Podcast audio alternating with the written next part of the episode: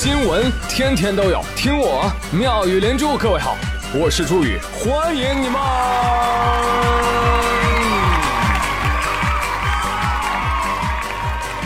谢谢谢谢谢谢各位的收听啦！我想和你一起走数遍所有的星星。我想和你今天七夕啊！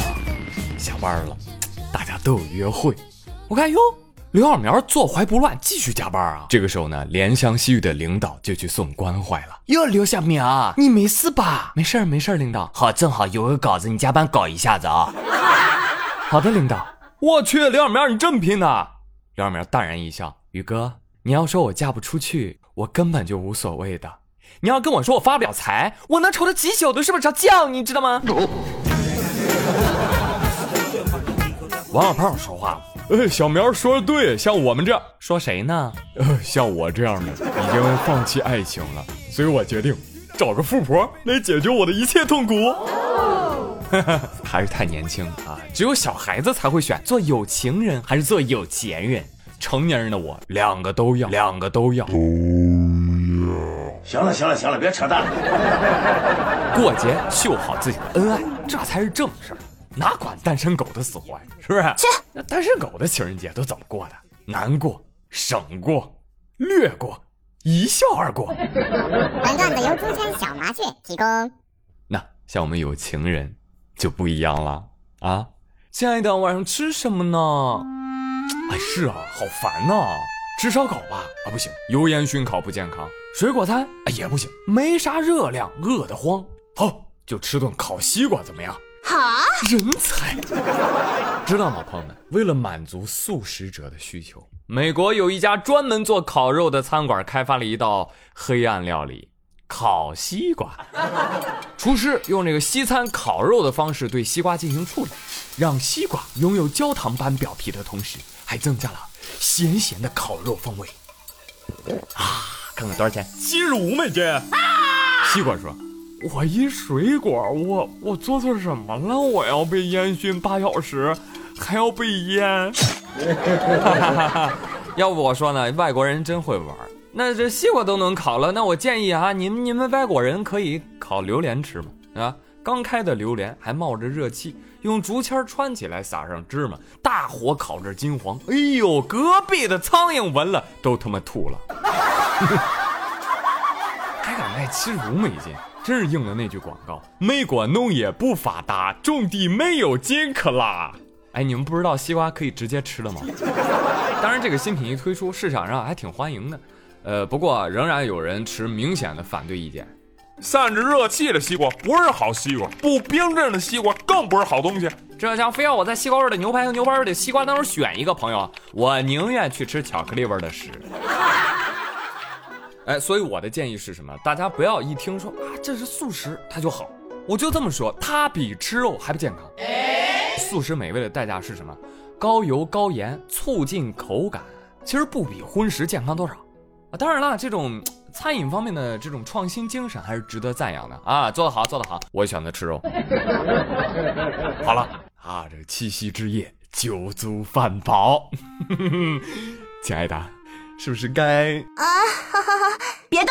哎呦，该给您送礼物了。嗯。啊，懂事。朋友们，我就问问，今天晚上你们都准备什么大礼了？没准备好的话，朋友们可以选择建行金。注意，这不是广告。如果你买了，赶紧回去试试。浙江的张先生啊，不知道是不是准备七夕献礼啊，从建行购买了投资金条，结果发现呀。这啥金条啊？磁铁都能吸上这个？随即对金条的品质产生了质疑，联系了建行，建行联系了厂家，厂家，厂家说我联系谁用啊？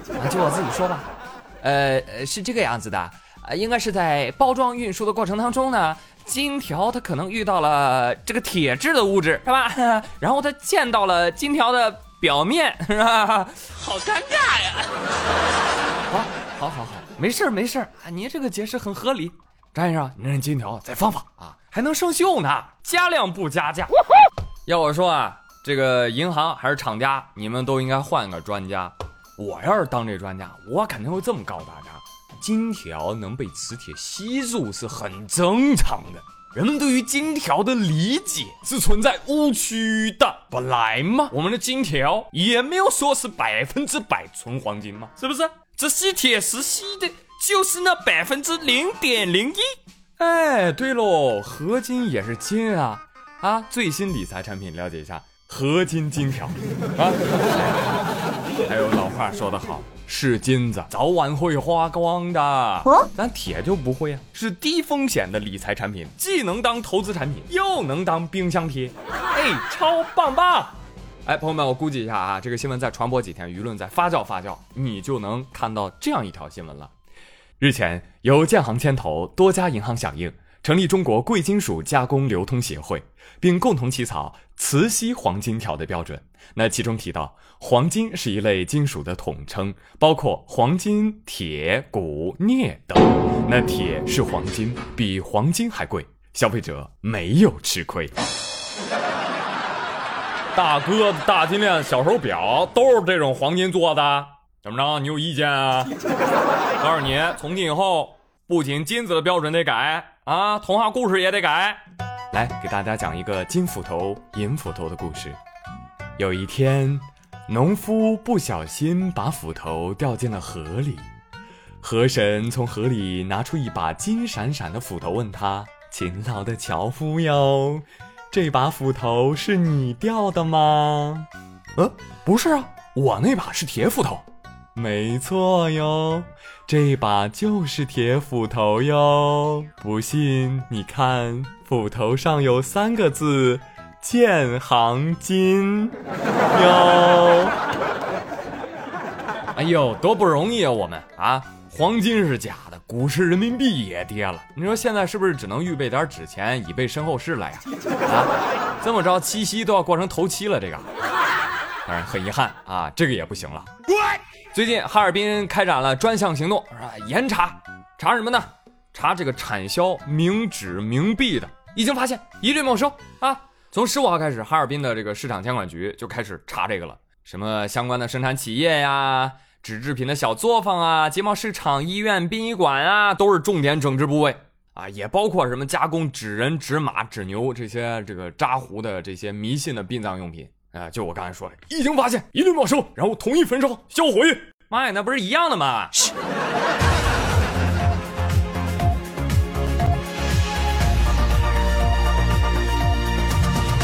欢迎收看《冥界新闻》，现在为您插播一条突发信息：中元节当天，阴间多家 P2P 暴雷，股市大跌。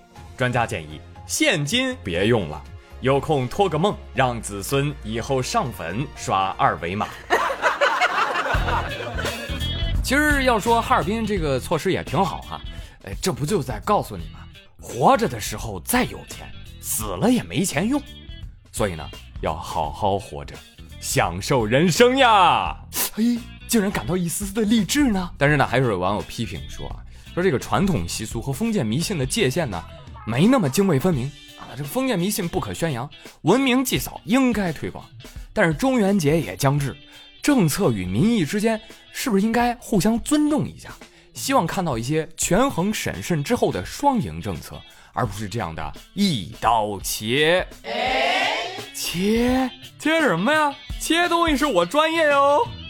前两天，四川乐山的警察叔叔抓到了一个切电缆的惯偷，现场就抓了个正着。哎，干什么呢？我我什么我？你你什么你？走一趟呗。行，警察抓捕惯偷之后得收拾现场啊，是吧？就收拾那些散乱的电缆了。收拾半天收不好，小偷在旁边看不下去了。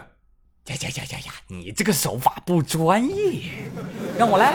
哎，随即秀了一把专业电缆打捆法，并且谦虚的表示没办法。谁让咱这偷电缆是专业的呢？我不是一般人。要不怎么说职业病也是病呢？从“让我来”这句话上看，这个小偷很勤快，满眼都是活儿，估计也是这辈子都不可能打工了，才非要三番五次的偷电缆啊，是不是啊？没毛病，你专业偷电缆，警察专业抓你，是吧？术业有专攻，隔行如隔山。但是讲真，朋友们，小偷行业越来越严格的用人标准，真的是让我惊讶。我觉得不行，我觉得其实可以。不行，我觉得很普通。可是别忘了，是吧？宇哥也是见过世面的人啊，更厉害的人我都见过。广西桂平的一个晚上，俩醉酒男子本来想开车回家，突然其中一个人说话了：“大哥，别别别呀，不能开！前面看到没有？黑猫警长在查车呢。”查？怕他查呀？我又不是一只耳。哎，我耳朵呢？这不在你手上吗，大哥？不对吧，兄弟？你是不是喝多了？这不在你脸上吗？这个。得了，咱兄弟俩不能开车了啊！法嘛，我懂，我是大法师。这么着，兄弟啊，这车咱俩谁都不开，咱呀推过去。怎么样？哎，你他娘的还真是个天才！他俩就这样推着车从交警面前推过去了。嗨，阿 Sir，喝酒了，喝酒了，没开车，你看这不推的吗？哎呀，我就喜欢看看你们不喜欢我又干不掉我的样子。哎呦，真是要说开吧，确实没开；要说喝了吧，肯定没少喝。一看就是喝大了的人才能干出这样的事儿。警察叔叔，哎，我要是你啊，我跟你说，我就开车，我就跟这俩人啊，我跟到后面小样的，我看你俩能推到哪儿，是不是？还有有没有广西桂平的朋友？我想知道桂平有没有上坡路，我累不死恁俩。啊，同样是喝完酒，有的人被激发的是灵感啊，但是有的人被激发出来的是什么戾气啊？还是查酒驾？说江苏有一辆奇瑞车停在机动车行车道上。司机喝多了，搁车里睡着了。醒醒醒醒醒醒，怎么回事？酒驾知道吗？酒驾了还把车停在路中间。面对警察叔叔的批评，男子不乐意了。嗯，不是你吵吵啥呢？你吵吵，没看人睡觉吗？有点素质没有？打扰人睡觉。我都跟你说，你都不知道我是谁。你是谁呀？我爷爷搞原子弹氢弹的，你知道吧？我爸也是。我是他们唯一的儿子和孙子，别打扰孙子睡觉啊！他爷爷搞原子弹了，嘿，他爷爷还真是搞原子弹的，你 知道吗？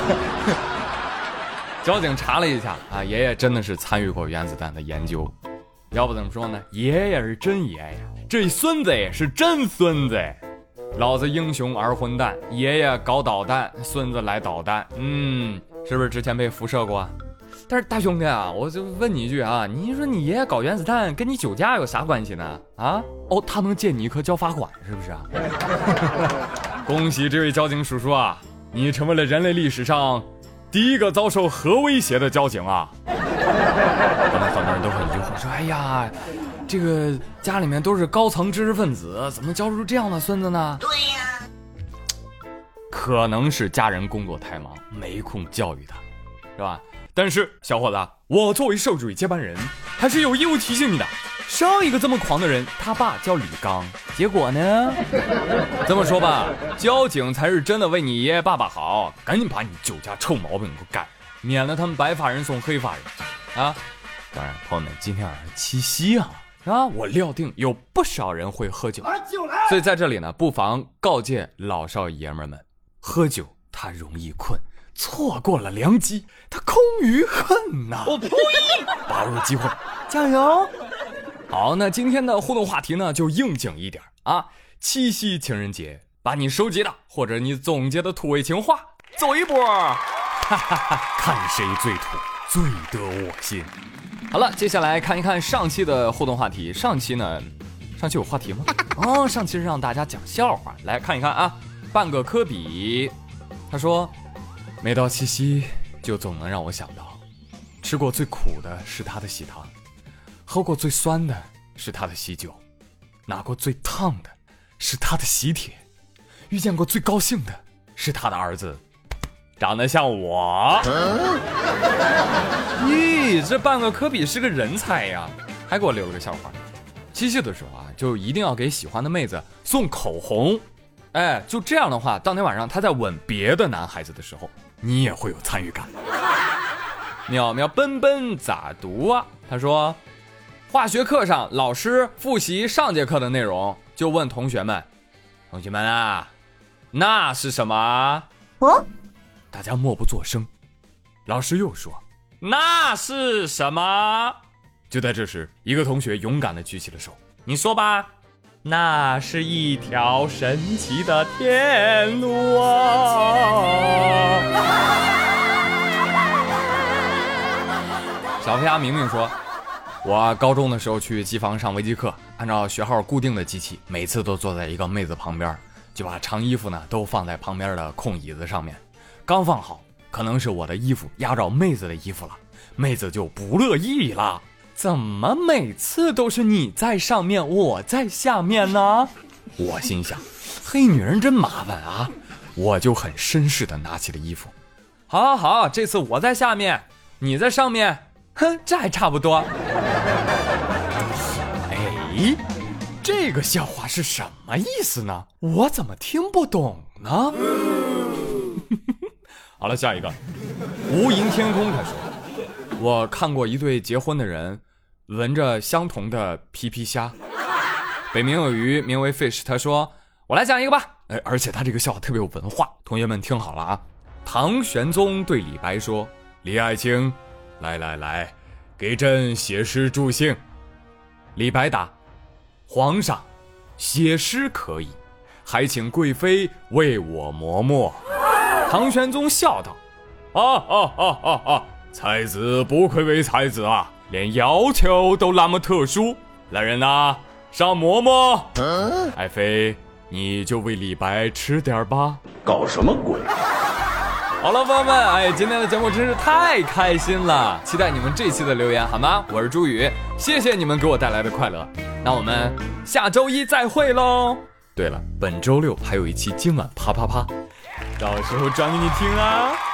好了，朋友们，咱们下期节目再会，拜拜。Thank you.